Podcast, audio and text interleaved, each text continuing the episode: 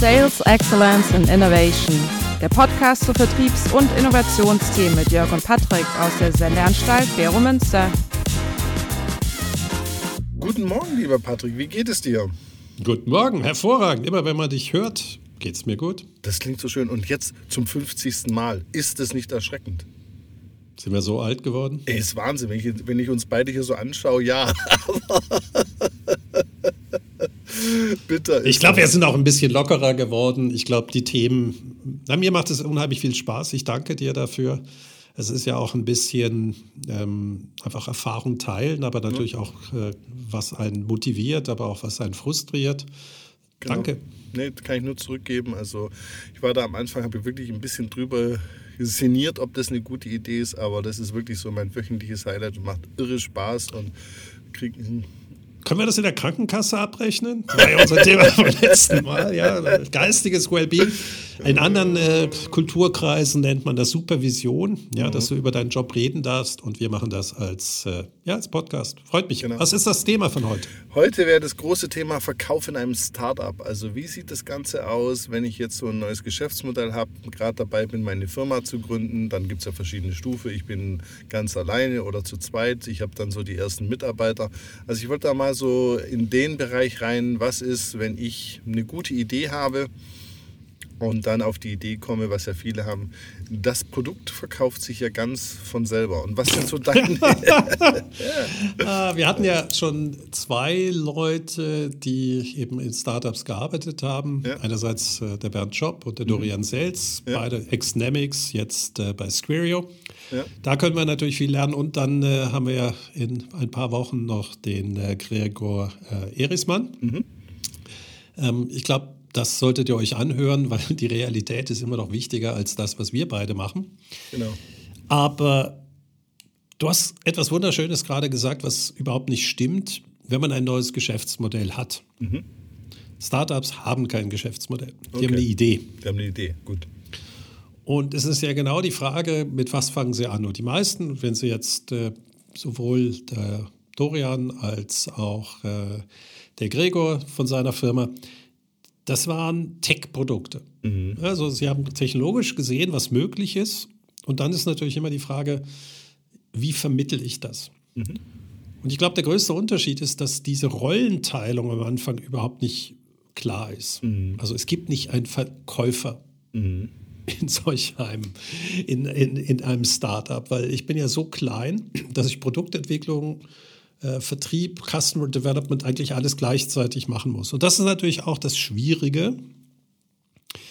Wie gehe ich damit eigentlich vor? Aber der Gründerin oder Gründer am Anfang, die sind auch Verkäufer. Genau. Und da hatte ich mal einen kleinen Schwenk. Ich habe mal bei der InnoSwiss, die haben mich mal eingeladen, da kannst du Inno-Coach werden.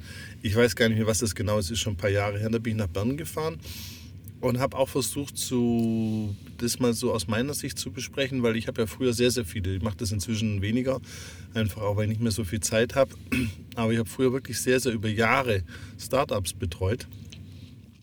Und was ich halt immer wieder gesehen habe in der Schweiz, also wenn ich sag mal, wenn du ein Krebsheilungsmittel hast, da brauchst du natürlich nicht Vertrieb, aber muss man auch mal sehen, nicht jedes Startup oder immer die Frage, was ist wirklich eine Innovation, ne, ist es dann wirklich so innovativ?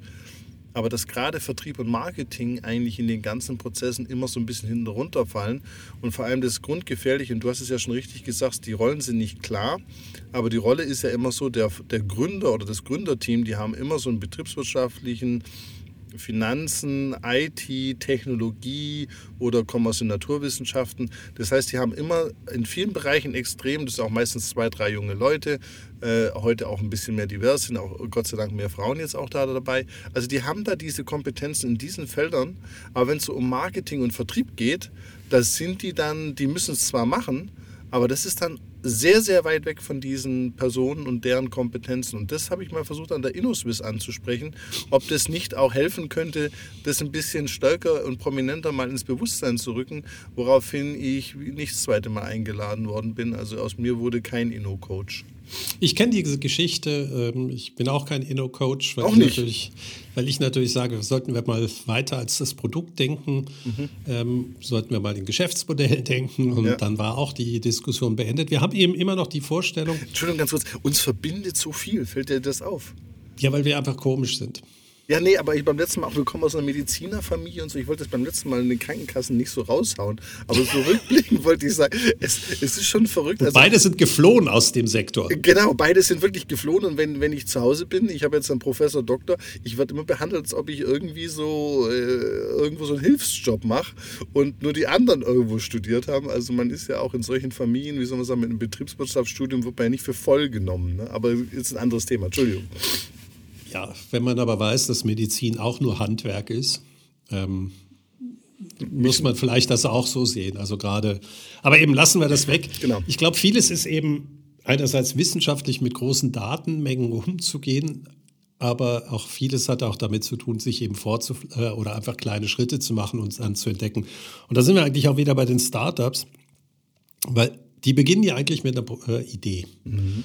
Und diese Idee kann auf zwei Seiten sein. Sie haben aus Technologie irgendein Produkt, wo sie glauben, da gäbe es ein Problem, was sie lösen können. Aber häufig haben die nicht mal das Problem identifiziert. Also es ist typisch, wenn sie jetzt von der ETH kommen.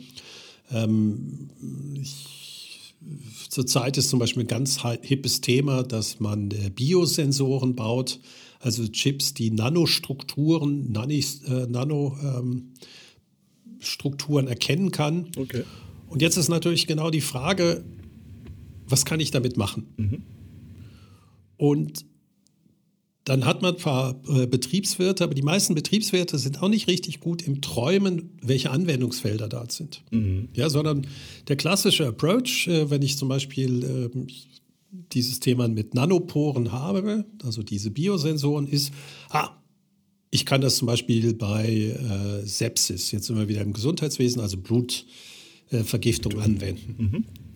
Und man merkt automatisch, damit gehe ich natürlich in einen Markt, der klar definiert ist. Mhm. Ja, der Sepsismarkt ist äh, leider groß. Äh, mhm. Es sind so einer dieser un, unbekannten Todesfälle, mhm. ganz, ganz grässlich. Und dort möglichst schnell zu identifizieren, welches Bakterium diese Sepsis auslöst, natürlich fundamental. Ja, mache ich das mit der Petrischale, drei Tage warten und ähm, dann das spezifische Antibiotika geben oder eben nicht das ist eben, das ist jetzt so dieses strategische Denken, was von meiner Seite kommt. Oder sage ich eben, ja, das ist natürlich richtig, dieses enge Kundensegment denken, mhm. weil da kann ich natürlich relativ schnell dann Kundinnen und Kunden finden mhm. und ersten Umsatz generieren. Mhm. Ja, weil der Markt ist da, da kann ich rein, da kann ich auch äh, entsprechende Investoren finden, aber das ist natürlich ein kleiner Markt. Genau. Und ich konzentriere mich dann natürlich auf diesen Markt der Blutvergiftungsanalyse. Mhm. Ja, keine Ahnung, wie groß der ist, der ist relativ klein. Genau, und das ist ein Red Ocean, das muss man auch dazu sagen. Nee, der ist kein Red Ocean, weil nee. da nicht so viel äh, okay. in der mit der Technologie drin sind. Gut. Das ist überhaupt kein Red Ocean. Du stehst im Wettbewerb äh, mit anderen, die DNA- oder PCR-Tests oder so weiter machen. Ähm, das ist total faszinierend. Du kannst auf diesen Sensoren ähm, feststellen, welche Bakterium du hast. Nee, das habe ich schon verstanden, aber ich meine jetzt aus einer Vertriebsperspektive ist mir wieder bei Diffusion of Innovation. Du läufst ja richtig, also nicht Red Ocean, aber du läufst ja wieder in den Markt rein, wo es bestehende Lösungen gibt. Musst als Startup also da wirklich die Leute im Vertriebsgespräch von deiner Anführungszeichen Innovation. Relativ einfach, weil du einen Faktor 10, also es gibt ja diese äh, Idee, dass eine Innovation so gut sein muss, man nennt mhm. das so diesen Faktor 10, dass sie automatisch ankommt. Mhm. Und das Verkaufsgespräch ist relativ einfach, wenn du sagst, ja, das, was ihr früher in drei Tagen gemacht habt, machen wir in zehn Minuten mhm. und damit steigt die Überlebensquote bei X. Da hört dir schon mal jeder zu. Das ist richtig. Und dann sagt aber jeder, ich muss sie auch beschaffen, könnte die in der Menge beschaffen. Wir haben unseren Einkaufsprozess, könnte das an verschiedene Standorten liefern. Also so, so schnell fliegt es dann noch nicht die Skalierung steht noch nicht, aber du hast nur schon mal eine Value Proposition, also ein Versprechen an ein Kundensegment etwas zu lösen. Es ist immer die Frage, haben zum Beispiel zahlen die Krankenkassen nachher diesen viel teureren Test? Mhm. Weil ähm, das alte zahlen sie, das ist vielmehr die Frage, bekomme ich in diese Abrechnungen hinein? Aber in der Uniklinik komme ich mal erstmal rein. Mhm. Aber das ist so das Thema. Ich habe mich schon festgelegt auf ein Kundensegment und das macht eigentlich auch Sinn für ein Startup, sich auf einen Horizont zu konzentrieren, wo klares Kundensegment definiert ist, mhm.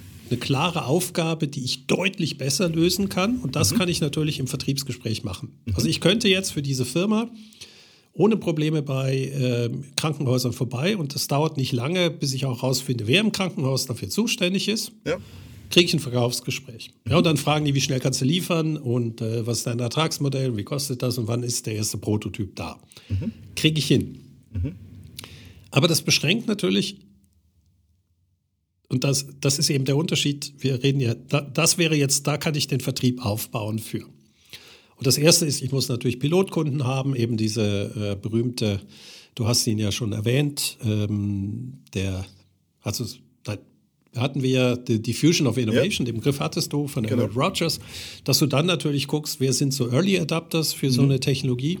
Und dann suchst du dir natürlich den Guru raus, der für äh, Blutvergiftung entscheidend ist, der auch Forschungsgelder akquiriert hast, da kommst du dann rein. Mhm.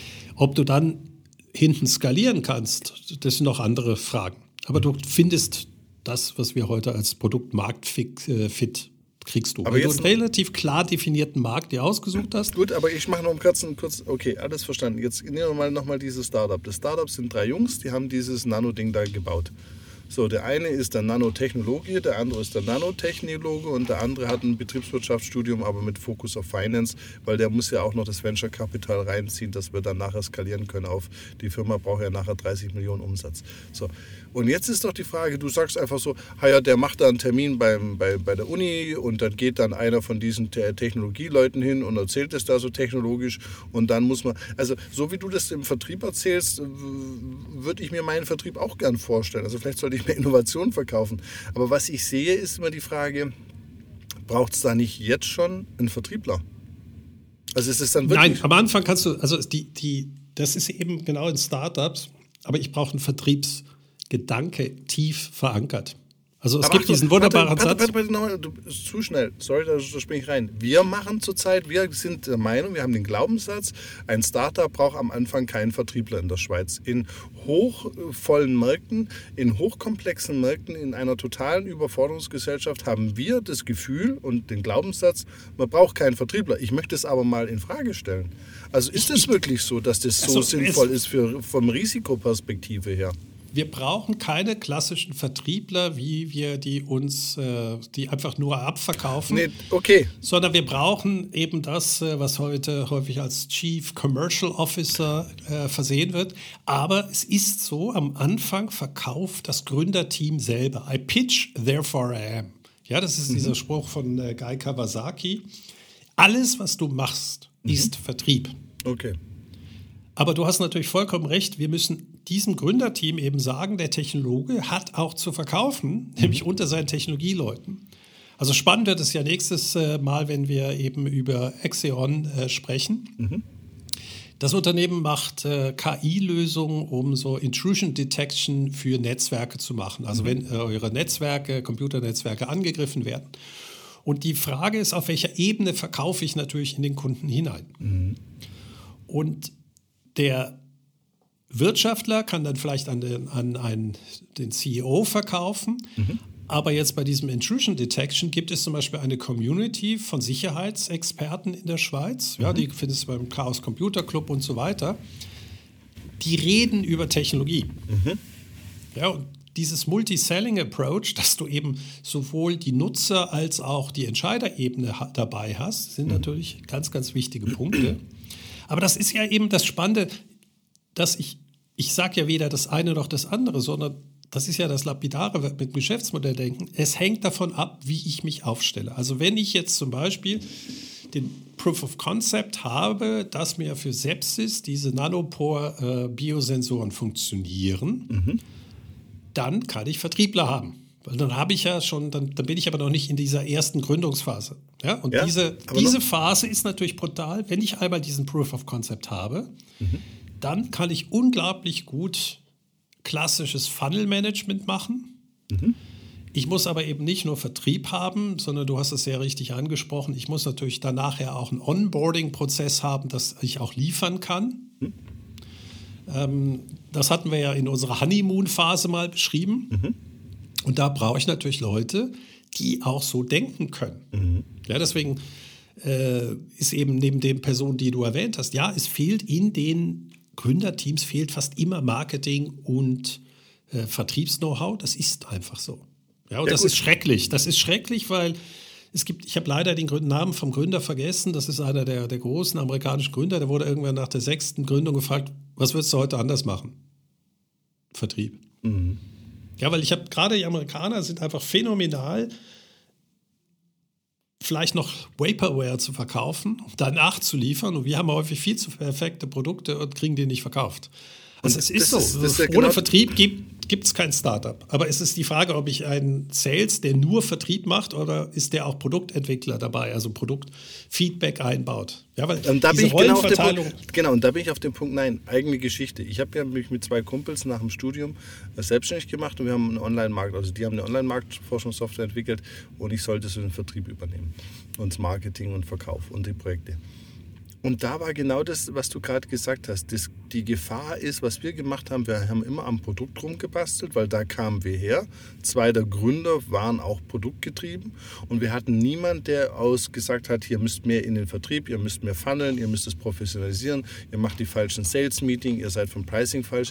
Das heißt, wir haben zwar organisches Wachstum gehabt, aber wir haben das auf eine Art und Weise abgerissen, das Thema, äh, wo ich mich im Nachhinein, wenn mich irgendjemand äh, fragt, ob ich wirklich kompetent Student bin im Vertrieb, kann ich immer jedem sagen, ja, weil ich habe die Bücher gelesen und ja, ich habe wirklich alles, was man im Vertrieb falsch macht nach dem Studium, aber eins zu eins mal durchgespielt. Also wenn du so ein klassisches Buch im Vertrieb durchliest, habe ich alles falsch gemacht und darauf will ich einfach hin, dass wir in dieser ganzen Businessmodell Startups Community ein anderes Beispiel, ich habe ja dann diese Startups betreut im B2B-Kontext, also nicht B2C, B2B, waren die die Meinung, sie machen das mit einer Marketing-Automation, sie haben eine Webseite, sie schicken E-Mails und LinkedIn-Messages raus und das ist der B2B-Vertrieb, um dann zu funneln und am Schluss müssen sie eigentlich nur die drei Leute, die dann auf die Webseite klicken, die müssen sie dann am Schluss noch anrufen. Und das, das war für die, das Ja, absurd. aber das ist Masse, Patrick. Wie viele Startups ja, ja. habe ich betreut, die natürlich auch mit Karacho, nachdem die Anfangsenergie nach drei, vier Jahren und die Selbst Selbstausbeutung dann irgendwie so Fragen aufwirft,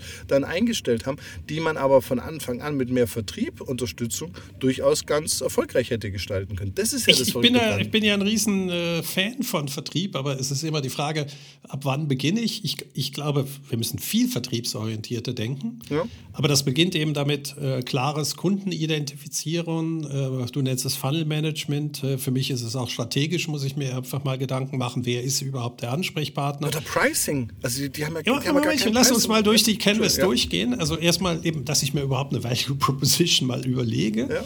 Und die muss ich natürlich auch äh, immer mal wieder testen, weil das ist eine, nur eine Annahme, dass ich das Gefühl habe, die funktioniert. Die kann ich ja auch mal wegleben. Und der Steve Blanks sagt ja klipp und klar, äh, wir müssen eben nicht nur Product Development machen, sondern parallel Customer Development. Mhm. Ja, also das ist parallel. Absolut. Aber die Frage ist, ob du einen individuellen äh, Vertriebler hast oder ob wir einfach diese stärkere Vertriebsorientierung haben. Also das heißt, wir brauchen ein Produkt, mhm. was auch natürlich nur mittelmäßig fertig ist. Deswegen heißt es ja auch Minimal Viable Product. Äh, dann haben wir eine Value Proposition, also ein Versprechen an ein Kundensegment, was wir denen erzählen könnten. Die muss natürlich schon stark sein. Und was dann vollkommen berechtigt ganz viele vergessen dazwischen, ist dann ja der Vertrieb. Mhm. Und da wird eben absoluter Bullshit reingeschrieben, anstatt zu sagen, ich habe keine Ahnung und ich lasse es mal leer. Mhm. Weil natürlich der Vertrieb extrem natürlich abhängt von dem, we wem ich was verkaufe. Mhm. Ja, deswegen hatte ich ja gerade gesagt, an dem Beispiel der äh, Nanopore oder Biosensoren, wenn ich ein enges Segment habe, mhm. dann kann ich natürlich im Vertrieb relativ gut das bearbeiten. Jetzt kann ich mir aber auch ein anderes Geschäftsmodell vorstellen, was ein ganz anderes äh, Idee ist, dass ich also nicht an Endnutzer von diesem Device verkaufe, mhm. ja, was ja sehr schwierig ist, sondern ich suche mir Technologiepartner, mhm. die meine Kunden werden und ich habe irgendeine patentierte Architektur, die ich den Produzenten verkaufe. Mhm. Also es gibt natürlich, du hast natürlich vollkommen recht, es gibt ein Red Ocean. Mhm. Das heißt, es gibt solche Analysemaschinen, mhm. die hat jeder heute schon. Mhm. Und die Frage ist, könnte ich mit einem, HP ist zum Beispiel, glaube ich, einer gewesen, die früher solche Sachen gemacht haben, ähm, oder verkaufe ich denen die Technologie Mhm. Und dann ist natürlich das Produkt auch komplett anders. Während das eine musst du dann äh, Produktionspartner suchen, die dir diese Maschine zusammenbauen, kannst du beim anderen vielleicht sogar nur das Intellectual Property verkaufen. Mhm. Und dann brauche ich natürlich nochmal einen komplett anderen Vertrieb. Genau. Aber wir müssen überhaupt mal, also die wenigsten Gründer, die, die, die also systematisches Geschäftsmodell denken, was ja das, die Voraussetzung wäre, einen systematischen Vertrieb aufzubauen, mhm. Sehe ich leider wenig. Ja, ich bin ein Riesenfan von, erst das Geschäftsmodell sich mal überlegen, mit dem ich mal anfangen könnte. Und dann muss ich Vertrieb dazwischen schalten, um das zu testen. Mhm. Das, was Steve Blanks eben als Customer Development macht. Und ja. äh, das Schöne in diesem Chip-Bereich, wir haben in der Schweiz eben auch mehrere Firmen, die sich eben ent entschieden haben, zum Beispiel nur Zulieferer zu werden mhm. für eine andere Branche, aber sind dadurch viel, viel größer geworden. Mhm. Ja, also die Firma Sensirion, die äh, baut Chips oder hat ursprünglich mal ein Chip-Design gehabt. Ähm, Feuchtigkeitssensoren bauen die zum okay. Beispiel. Und heute ist in jedem Handy so ein Sensor drin. Mhm. Und da merkt man schon, der gleiche Sensor kann ich natürlich in Endgerät bauen oder ich bin Zulieferer von anderen. Mhm. Und keine Ahnung, ob die auch ihre eigene Produktion haben oder irgendwelche Fab Labs wieder produzieren lassen. Das heißt, ich kann ja dann erst den Vertrieb professionalisieren, wenn ich überhaupt weiß, was ich mal testen möchte. Mhm. Ja, und, ähm, Aber mir geht es darum, zum Beispiel, also es fängt schon mal an, wenn du dir diese, es gibt ja diese Start-ups äh, und äh, Organisationen und Fördersachen. Und da wird ja immer so mit, ja, die Value Proposition. Also das wird ja immer groß, äh, du teste deine Value Proposition, Co-Creation, machst Sprints, agile Produktentwicklung und sowas.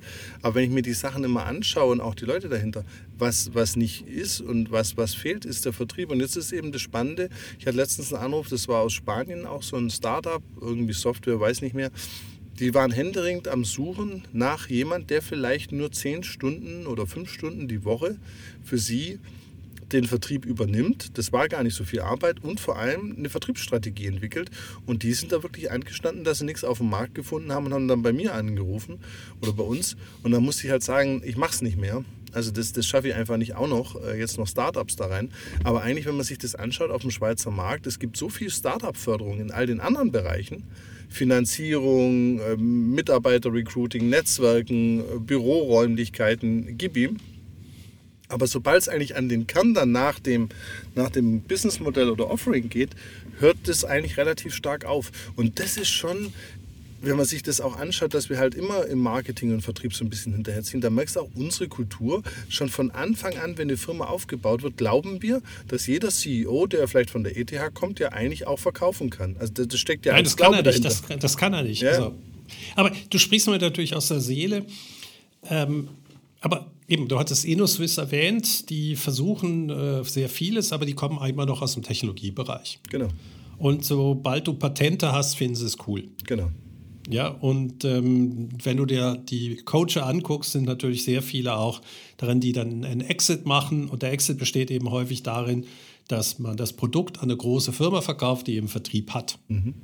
Ja, ist äh, ja damit ist aber okay, aber das ist eine klare voll, Strategie. Ja, es schränkt einfach nur die, äh, das Wertschöpfungspotenzial für das Land ein, was äh, die Technologen ausgebildet hat. Wir sind dann eben das Geschäftsmodell von dem ist eigentlich Erfinder. Mhm. Ja, man nimmt eine Technologie, zeigt, dass sie funktioniert und verkloppt sie dann. Mhm. Wir hatten irgendwie so ein Beispiel, äh, da wurde was an Intel verkauft. Das war eine Art äh, äh Lichtquelle, die etwas anders funktioniert als LED. Äh, ist jetzt auch egal. Ich, irgendwie ging es um flaches Licht, also nicht Punkt, sondern flach. Mhm. Und das wurde für 200 Millionen verkauft an Intel. Alle haben gejubelt, super Idee und so weiter. Und ich so, ja, was haben wir jetzt an Wertschöpfung in der Schweiz? Null. Mhm. Ja, weil Vertrieb bedeutet ja auch, dass ich aus dem Produkt ein Geschäft mache. Genau. Und der Wert eines Geschäftes ist eben nicht der Einmalwert im Vertrieb mhm. oder der, im Verkauf, sondern der kontinuierliche Umsatz, den ich in einem Land mache. Mhm. Und ohne Vertrieb gibt es keinen Umsatz. Mhm. Und du sprichst mir natürlich auch aus der Seele, als du gesagt hast, ja, wir sind sehr produktorientiert. Und ja, der Haupt, ganz viele Startup-Förderer, die sind ja heute hinter diesem MVP hinterher, mhm. Minimal Viable Product. Und allein der Begriff sagt ja schon, dass sie nur das Produkt testen wollen. Ja. Was du eigentlich testen musst, und deswegen, aber ich werde das nie durchsetzen, ich würde gerne das MVBM, mhm. also Minimal Viable Pro, äh, Business Model testen. Und das besteht aus drei Sachen. Ich, klar, ich muss ein Produkt haben, ich muss eine Value Proposition haben, nämlich ein Kundensegment, dem ich eine Geschichte erzählen kann. Und ich muss einen Vertrieb haben, der die Geschichte erzählt. Genau. Und das teste ich, weil ich es kann am Anfang, und deswegen sage ich, äh, müssen alle verkaufen können am Anfang, da muss ich natürlich äh, noch sehr individuell äh, verkaufen, aber muss dann merken, wenn ich dann dieses äh, Match zwischen meinem Kundensegment und dem Produkt habe, mhm. dann muss ich ja gucken, wie kann ich das automatisieren und jetzt nicht mit einer Webseite, sondern wie kann ich eben einen Sales-Prozess aufsetzen. Dann muss ich natürlich auch über die Produktion nachdenken, dass die äh, möglich ist und so weiter.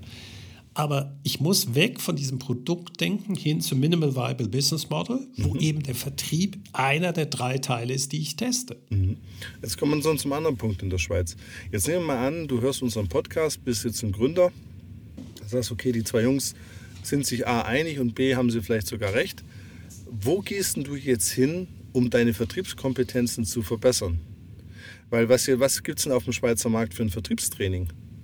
Da gibt es das Vertriebstraining Verkaufe mehr Glühbirnen. Da gibt es das Vertriebsthema äh, Verkaufe mehr Glühbirnen am Telefon oder Verkaufe mehr Glühbirnen auf LinkedIn. Aber find mal ein Vertriebsthema, äh, äh, Vertriebsschulung zum Thema äh, Startup oder Innovation. Also es gibt Kurse, äh, die eben so überzeugen. Ein Freund von mir, sehr jung, ähm, sagte, der hatte so eine kleine Lebenskrise und dann hat er für so einen Direktvertriebler von WWF und so weiter auf der Straße gearbeitet. Mhm. Ja, das cool. ist so, also wirklich Hardcore. Ja. Ähm, besonders du wirst ja provisioniert ja. Äh, und du musst eigentlich immer so mit einem Panda-Bären-Kostüm auftreten oder eigentlich ja. zockst du ja die Leute ab, weil 50 oder eigentlich die erste Jahresprämie geht an diesen äh, Strukturvertrieb und erst danach. Und da habe ich gefragt, ja, wie war's? Er sagte, scheiße, aber es ist wahrscheinlich die beste Lebensschule, die er je hatte. Nämlich, er hat keine Angst mehr, Menschen anzusprechen. Genau. Ja. Und ich glaube, das ist ein ganz wichtiger Punkt, dass man am Anfang eigentlich lernt, mit Menschen zu sprechen, aber abschlussorientiert. Mhm.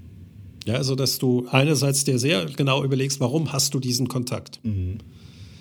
Ähm, und es gibt Leute, wo du einfach sagst, ah, da kann ich lernen, super, das mhm. ist dann kannst du sprechen, aber gewisse Gespräche kannst du auch schon abbrechen. Mhm. Und bei anderen sagst du, ja, und wann kaufst du jetzt von mir? Genau. Weil wir haben leider gerade im Startup-Wesen eine sehr starke Orientierung in, hinter äh, Venture Capital. Genau. Also die Leute wollen immer Geld, äh, Kapital aufnehmen, was natürlich richtig ist, aber sie vergessen natürlich, dass das Alignment, also die Abstimmung zwischen dem Gründerteam und dem Investor komplett auseinandergeht. Mhm. Der Investor, der Venture Capitalist, verdient sein Geld, indem er einen Exit macht. Mhm. Also er verkauft das Unternehmen und das muss innerhalb von fünf bis sieben Jahren da sein. Mhm. Und er will natürlich hohe Anteile am Anfang haben. Das heißt, er drückt die Bewertung und dann brauchst du natürlich noch verschiedene Finanzierungsrunden das heißt, bei dem Exit, der ja entweder ein Verkauf an ein größeres Unternehmen sein kann oder ein Börsengang, ist der Anteil des Gründerteams schon komplett verwässert. Mhm. Das heißt, wir müssten auch in diesen Diskussionen viel, viel mehr lernen, wie finden wir innovative Kunden. Das ist ja dieses äh, Early Adapter Kunden, die bereit sind, für diese Leistung vorab zu zahlen. Mhm. Weil die beste Finanzierung ist immer Umsatz. Natürlich kann ich nicht alles aufbauen, da brauche ich vielleicht äh, ähm, Investoren, aber man muss klar sagen, der Investor, dessen Ziel ist nicht das Unternehmen aufzubauen, zu betreiben, sondern zu einem hohen Wert zu verkaufen. Mhm. Und es ist absurd, dass er, es ist wirklich spannend, mit amerikanischen Investoren zu sprechen, die sagen, die Investoren wollen viel zu viel Anteil ganz am Anfang. Mhm. Es gibt so diese heilige Regel, äh, wenn es an der Börse ist, sollten die Besit äh, oder die Gründer mindestens jeder noch ein Prozent haben. Mhm. Ja, und äh, das erklärt zum Beispiel, warum ganz viele amerikanische Ideen immer mit 10 Millionen bewertet werden. wenn, du, wenn du mit einer Million anfängst und dem Investor schon 500.000 äh, gibst, dann bist du weg. Mhm. Ja, und da sagt wirklich, der, also da reden wir einen, der in sehr große amerikanische Firmen äh, ganz am Anfang dabei war, also er sagte, es geht die Motivation ja flöten. Mhm. Und da merkt man aber auch, der Amerikaner denkt groß. Mhm. Und er sagt natürlich, ich muss es, also wenn ich einen ganz irren guten Gründer habe, dann will ich ihm helfen, das, den Ball das 30-fache und das 100-fache größer zu machen, als wenn ich am Anfang viel nehme. Mhm. Und dann lieber ein wenig weniger Prozentsatz, aber von einem Milliardengeschäft. Genau. Aber was wir für Diskussionen haben, oh, 200.000 für, äh, für irgendwie 30, 40 Prozent, ja, dann, was soll ich dann nach, nach der dritten Finanzierungsrunde machen? Dann mache ich das alle für andere. Und das ist natürlich auch wiederum Vertrieb ist die beste Art der Finanzierung, wenn ich es schaffe, dass ich Kunden finde, die vorab mich finanzieren wollen. Genau. Oder der andere Aufwand, wir hatten das dann auch, wir haben dann auch in Fremdfinanzierung uns umgeschaut. Was denkst du, wie viel, wie viel Zeit und Energie in eine Investorenpräsentation geht und wie viel Zeit und Energie in deine Produktpräsentation für einen Kunden, für den Vertrieb? Und nachrückblickend war das Faktor 3 zu 1. Also wir haben dreimal mehr Zeit in die Investorenpräsi gesteckt als in die Vertriebs- und Kundenpräsentation. Ich sage ja, alles falsch gemacht. Aber genau aus diesen unwissenden Überlegungen heraus, kurzfristiges Cashflow und langfristiger Umsatz, wie geht das auf? Und dann war so nach, nach einem Jahr kein richtigen Vertrieb, war dann so der Rettungsanker Fremdkapital. Ne? Ja, genau. Und dann verliere ich ich wundere mich eigentlich bei den Investoren, dass die eben nicht stärker die Vertriebsorientierung mitbringen. Mhm. Ja, weil eigentlich, wenn ich ein guter ähm, Investor bin, dann sehe ich die Nuggets mhm. der, des Produktes, ja, mhm. dass es Gold ist, mhm.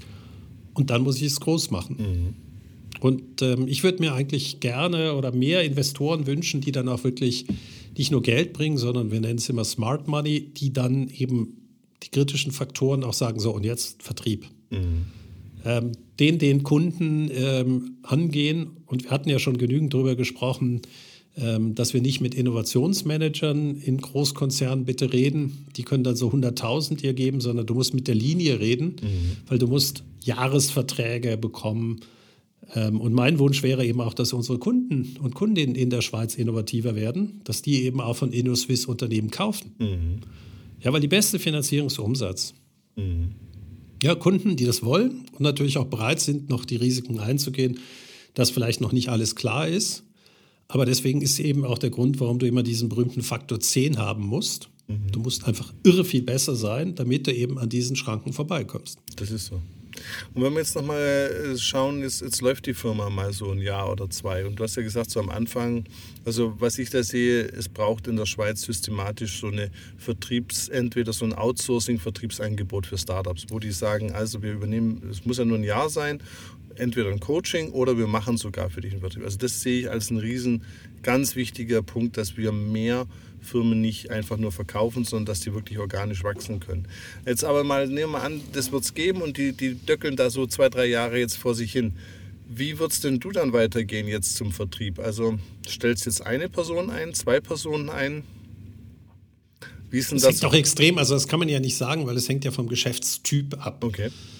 Ja, bin ich, ich muss ja, meine Value Proposition ist ja immer auf ein Kundensegment ausgerichtet. Ja. Und es gibt Geschäftsmodelle, da ist die Value Proposition so stark, dass die Leute bei dir anrufen. Mhm.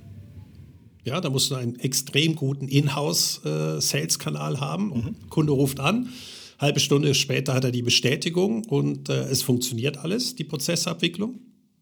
Ja. Mhm.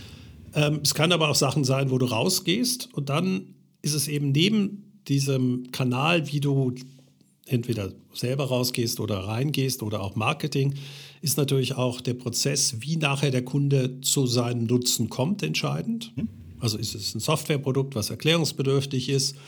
Ähm, muss ich mir natürlich genau auch aus Kundenperspektive angucken, wann will der Kunde was haben, mache ich ein Proof of Concept, äh, wo ich irgendwelche Ertragsfaktoren oder äh, nicht Ertrags, ähm, Erfolgsfaktoren festlege. Ja.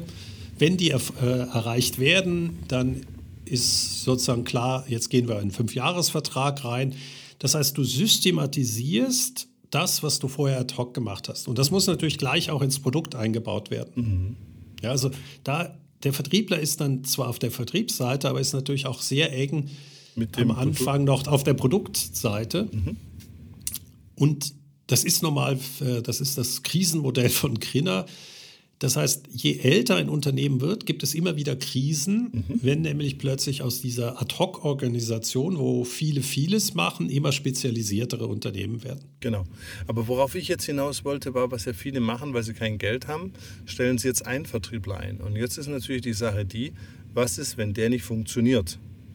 Mit wem tauscht der sich aus? Also die Frage, die sich mir auch immer stellt, jetzt nehmen wir an, wir hätten diese Outsourcing-Lösung, müsste da nicht die Regeln, ich bin ja beide, das kann man nicht ganz so pauschal sagen, aber bei den meisten Startups kann man es, also mal, für 60, 70 Prozent der Startups gilt es, im B2B jetzt auch.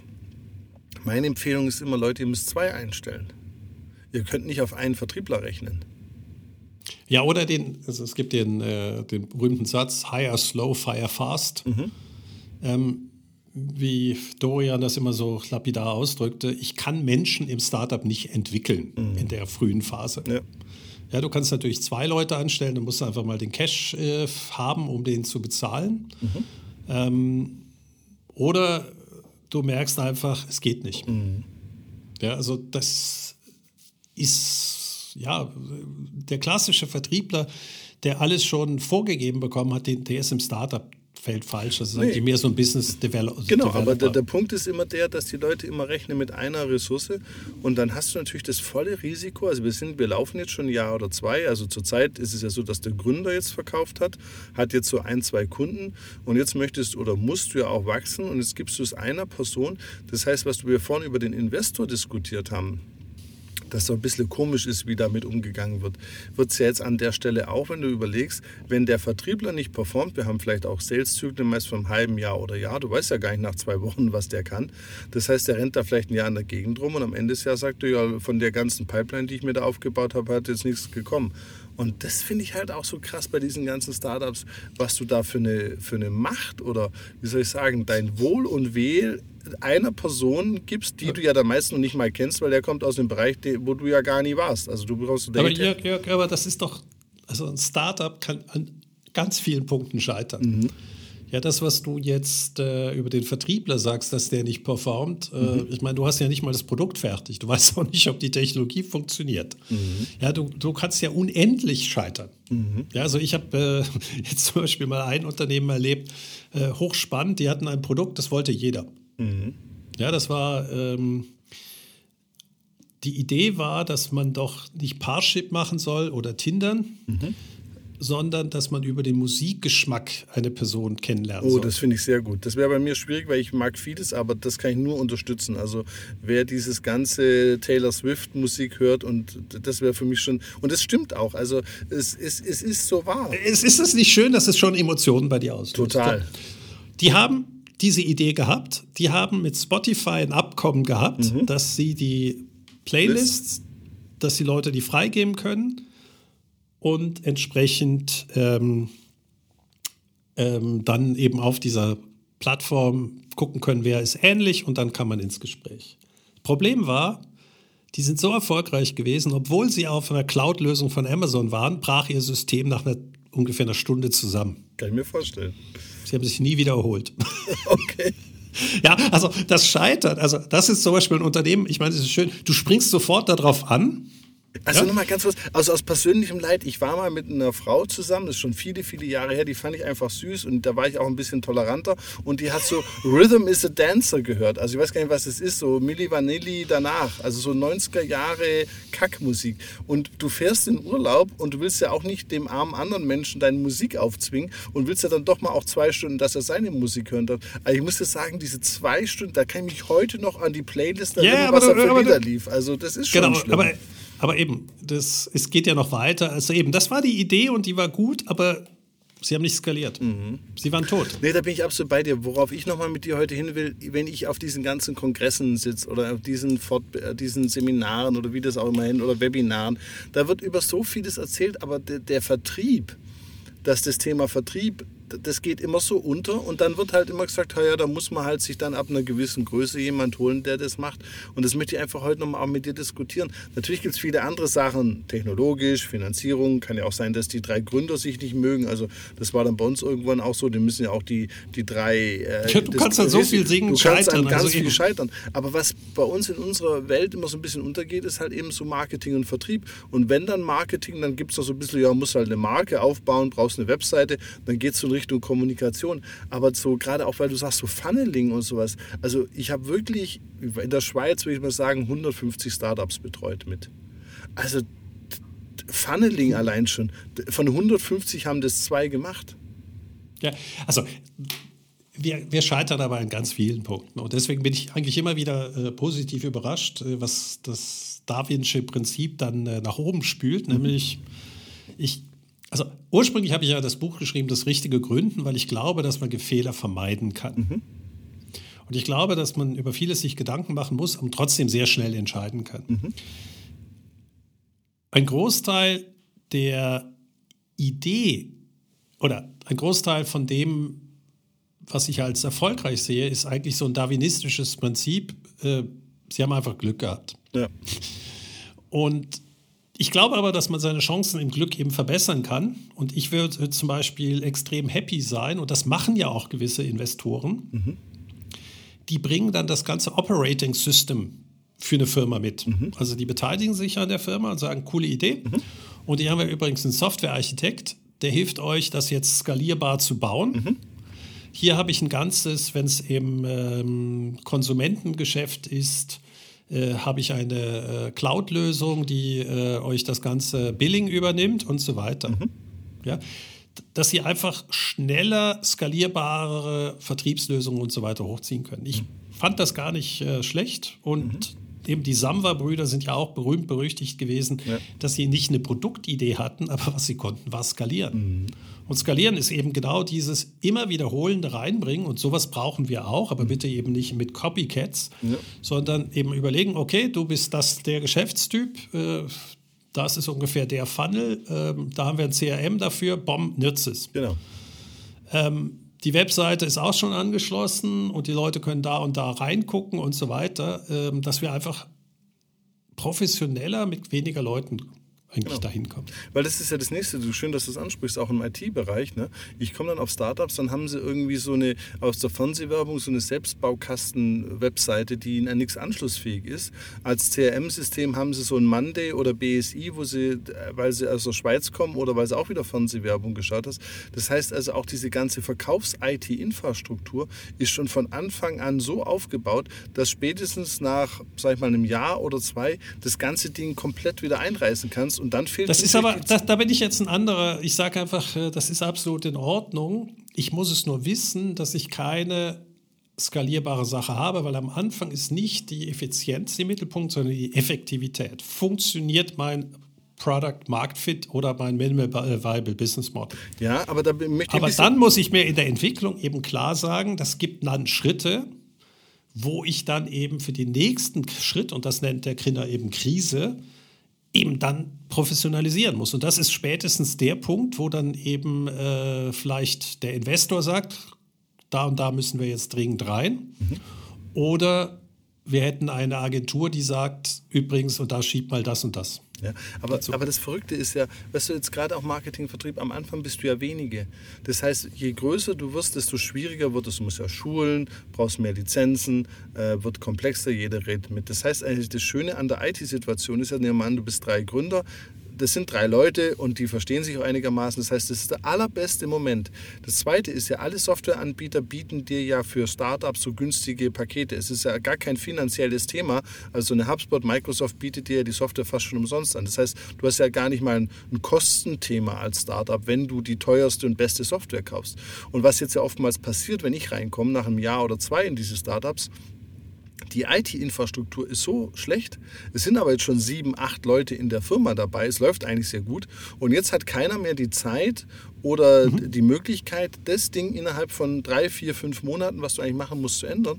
Und mir geht es ja nicht darum, nochmal, du kannst ja pauschal sagen, es gibt viele Gründe, warum Startup scheitert. Ich finde einfach, wir führen diese Diskussionen im Bereich Startup viel zu wenig, dass wir sagen, hör doch mal, okay, MVP, Value Proposition, alles schön und gut, aber jetzt auch mit AI im CRM-System, ihr müsst euch schon auch klar werden, wenn er da am Anfang daneben langt, dann hat es massive Auswirkungen. Und die Diskussion höre ich in diesen Seminaren, zumindest nehme ich es nicht wahr, oder den Webseiten, da kommt immer, ja, man muss halt auch gucken, dass der Vertrieb läuft. Das läuft immer so hinten dran, als ob das so Gott gegeben jeder kann.